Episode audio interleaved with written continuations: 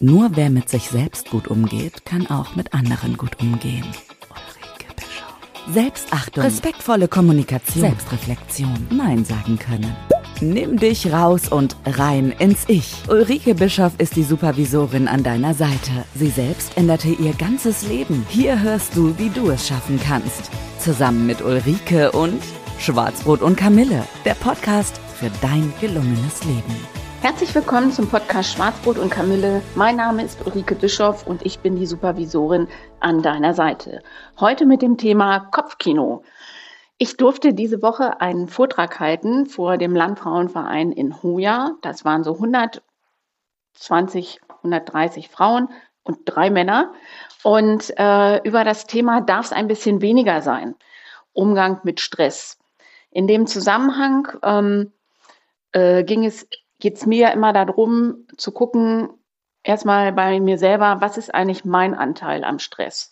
Und ich habe natürlich aufgelistet, welche Ursachen es gibt und ähm, was die Definition ist und ähnliches.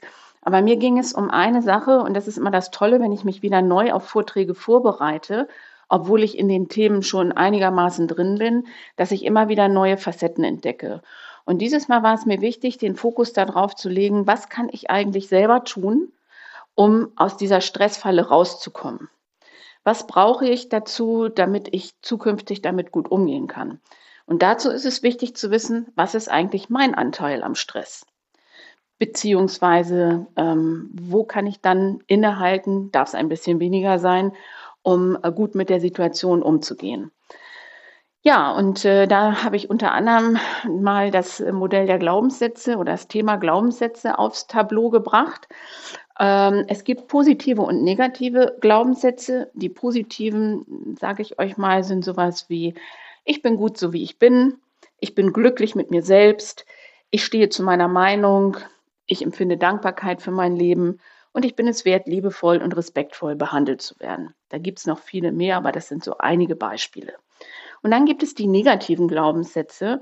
Keiner mag mich, das Leben ist anstrengend, ich bin nicht genug, er will eh keine Beziehung, ich kann niemandem trauen, ich darf nicht wütend, sauer, traurig, ärgerlich sein, ich darf keine Fehler machen und nur wenn ich etwas leiste, werde ich auch geliebt.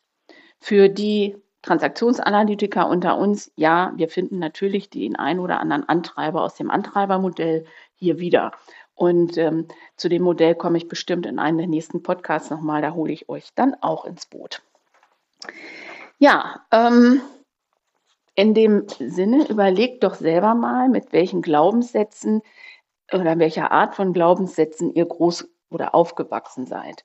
Ich gebe euch mal ein Beispiel. Meine Mutter hat immer gesagt, und ist die Tit auch noch so schlecht, das löppt sich eins, weil er recht. Also wenn die Zeit auch noch so schlecht ist, es geht sich immer irgendwie wieder aus. Es geht immer irgendwie weiter. Was bei mir verinnerlicht hat, dass ich ein ziemlich lösungsorientierter Mensch bin. Und wenn irgendwas auf mich hineinbricht, dass ich genau in dem Moment dann erstmal Klarheit, für Klarheit sorge, ich strukturiere, ich gucke, was sind die Pros, was sind die Kontras, ich mache mir ein Bild von der Gesamtsituation und die Zeit nehme ich mir auch, weil ich genau weiß, wenn ich das habe, dann habe ich ein ungefähres Gefühl für die Größe des Problems, des Anliegens und auch dafür vor allen Dingen, was ich beeinflussen kann davon. Und wo ich vielleicht gar keine Energien reinstecken brauche, weil kann ich eh nicht beeinflussen. Ja, und ähm, diese Glaubenssätze, ähm, die entwickeln sich über die Zeit unserer, also entwickeln sich, genauso wie wir uns auch entwickeln, so muss ich das mal sagen. Ähm, das heißt, von der Kindheit bis heute, das sind so Sätze, die wir mit unseren Bezugspersonen ähm, im Leben in Verbindung bringen. Um, es gibt auch solche Sachen wie ähm, erst die Arbeit und dann das Vergnügen. Ja, dann sind es oftmals Menschen, die erst arbeiten müssen, um sich dann ihre Tasse Kaffee zu verdienen oder ihr Stück Kuchen essen zu dürfen. Und die sind natürlich auch viel aus der Vergangenheit von unseren Eltern ähm, und der Generation davor übernommen worden. Das hat was mit Haltung und natürlich auch teilweise mit Kultur zu tun. Dazu eine kleine Geschichte. Ähm, ich hatte mal eine Klientin aus dem ähm, öffentlichen Dienst oder die hat im öffentlichen Dienst gearbeitet und die hatte massivste Probleme mit ihrer Chefin. Äh, öffentlicher Dienst ist schon ein bisschen schwer, da die Leute zu kündigen, wie ihr vielleicht wisst. Und ähm, sie hatte auch Gleitzeit von sieben bis neun, aber ihre Chefin beispielsweise wollte immer, dass sie um sieben Uhr da ist.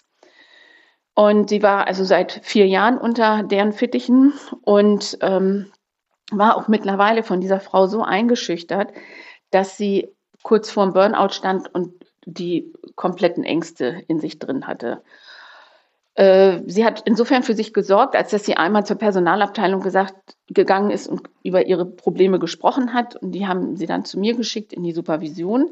Und dann habe ich mit ihr so ein paar Dinge, hm, ja, hat sie mir das erstmal alles erklärt. Und dann habe ich ihr die Frage gestellt, nach dem, was sie mir erzählt haben, was ist das Schlimmste, was ihnen passieren kann? Ja, dass ich meinen Job verliere. Mhm, sag ich, das ist im öffentlichen Dienst, da muss schon viel passieren. Ja, ja, aber Sie wissen ja, wenn ich zu spät komme, also wenn ich nicht um 7 Uhr da bin, dann äh, kriege ich eine Abmahnung, dann geht's zur Personalabteilung, dann kommt ein ähm, äh, Brief in die Personalakte oder ein Vermerk in die Personalakte, Personalgespräch und dann wollte sie weiterreden, da habe ich gesagt, okay, mal ganz zurück. Wie oft sind Sie in Anführungsstrichen schon zu spät gekommen? Ja, gar nicht. Ich sage, ist bei Gleitzeit auch ein bisschen schwer. Zwischen sieben und neun kann man schon mal, ja, aber sie will ja, ich sage, was sie will, ist auf der einen Seite, aber was ihre Rechte sind, steht auf der anderen Seite.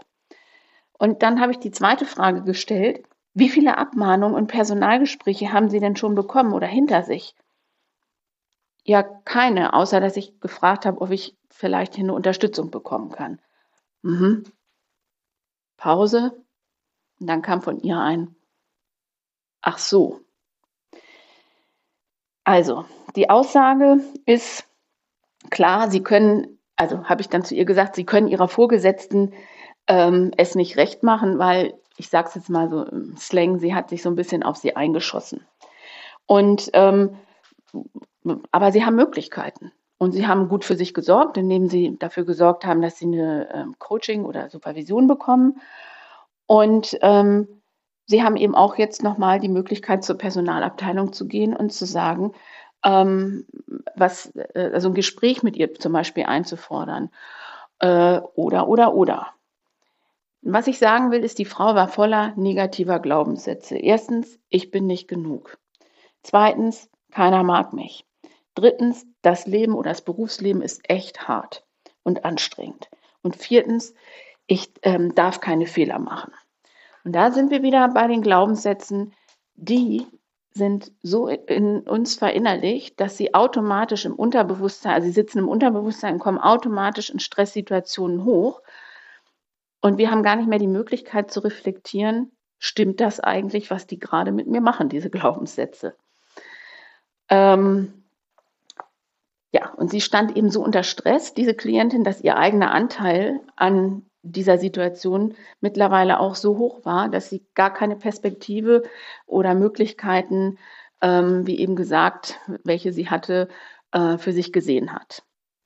Und das heißt, diese negativen Glaubenssätze Sätze hindern uns also am klaren, fokussierten Denken, vor allen Dingen in Stresssituationen. Und dann springen die automatisch an oder ab und im Nachhinein, wenn wir dann die Situation auch betrachten, dann stellen wir fest, dass unsere Reaktion total unangemessen war und gar nicht zu der Situation passte.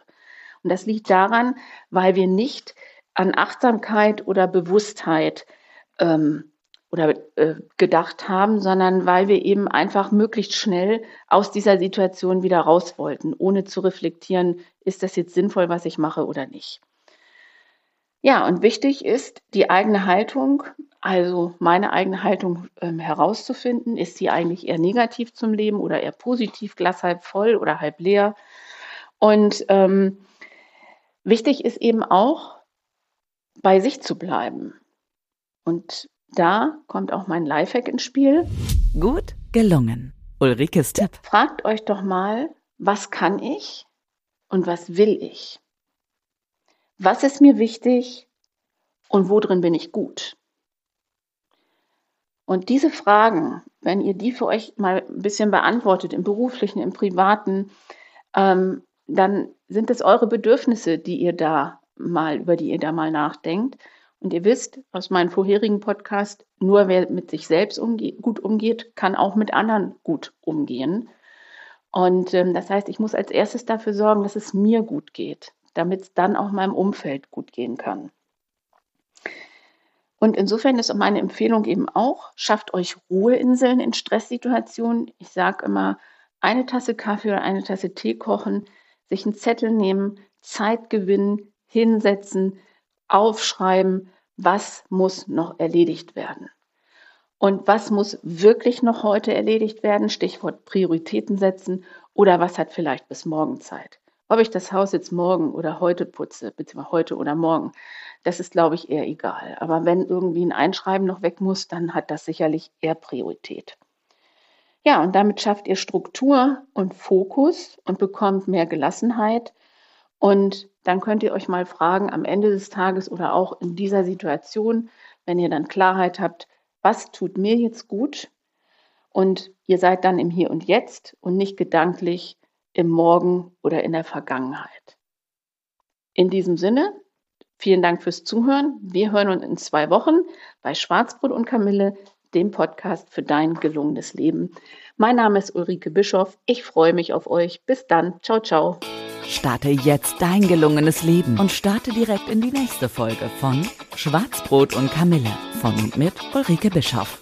Der Podcast für dein gelungenes Leben.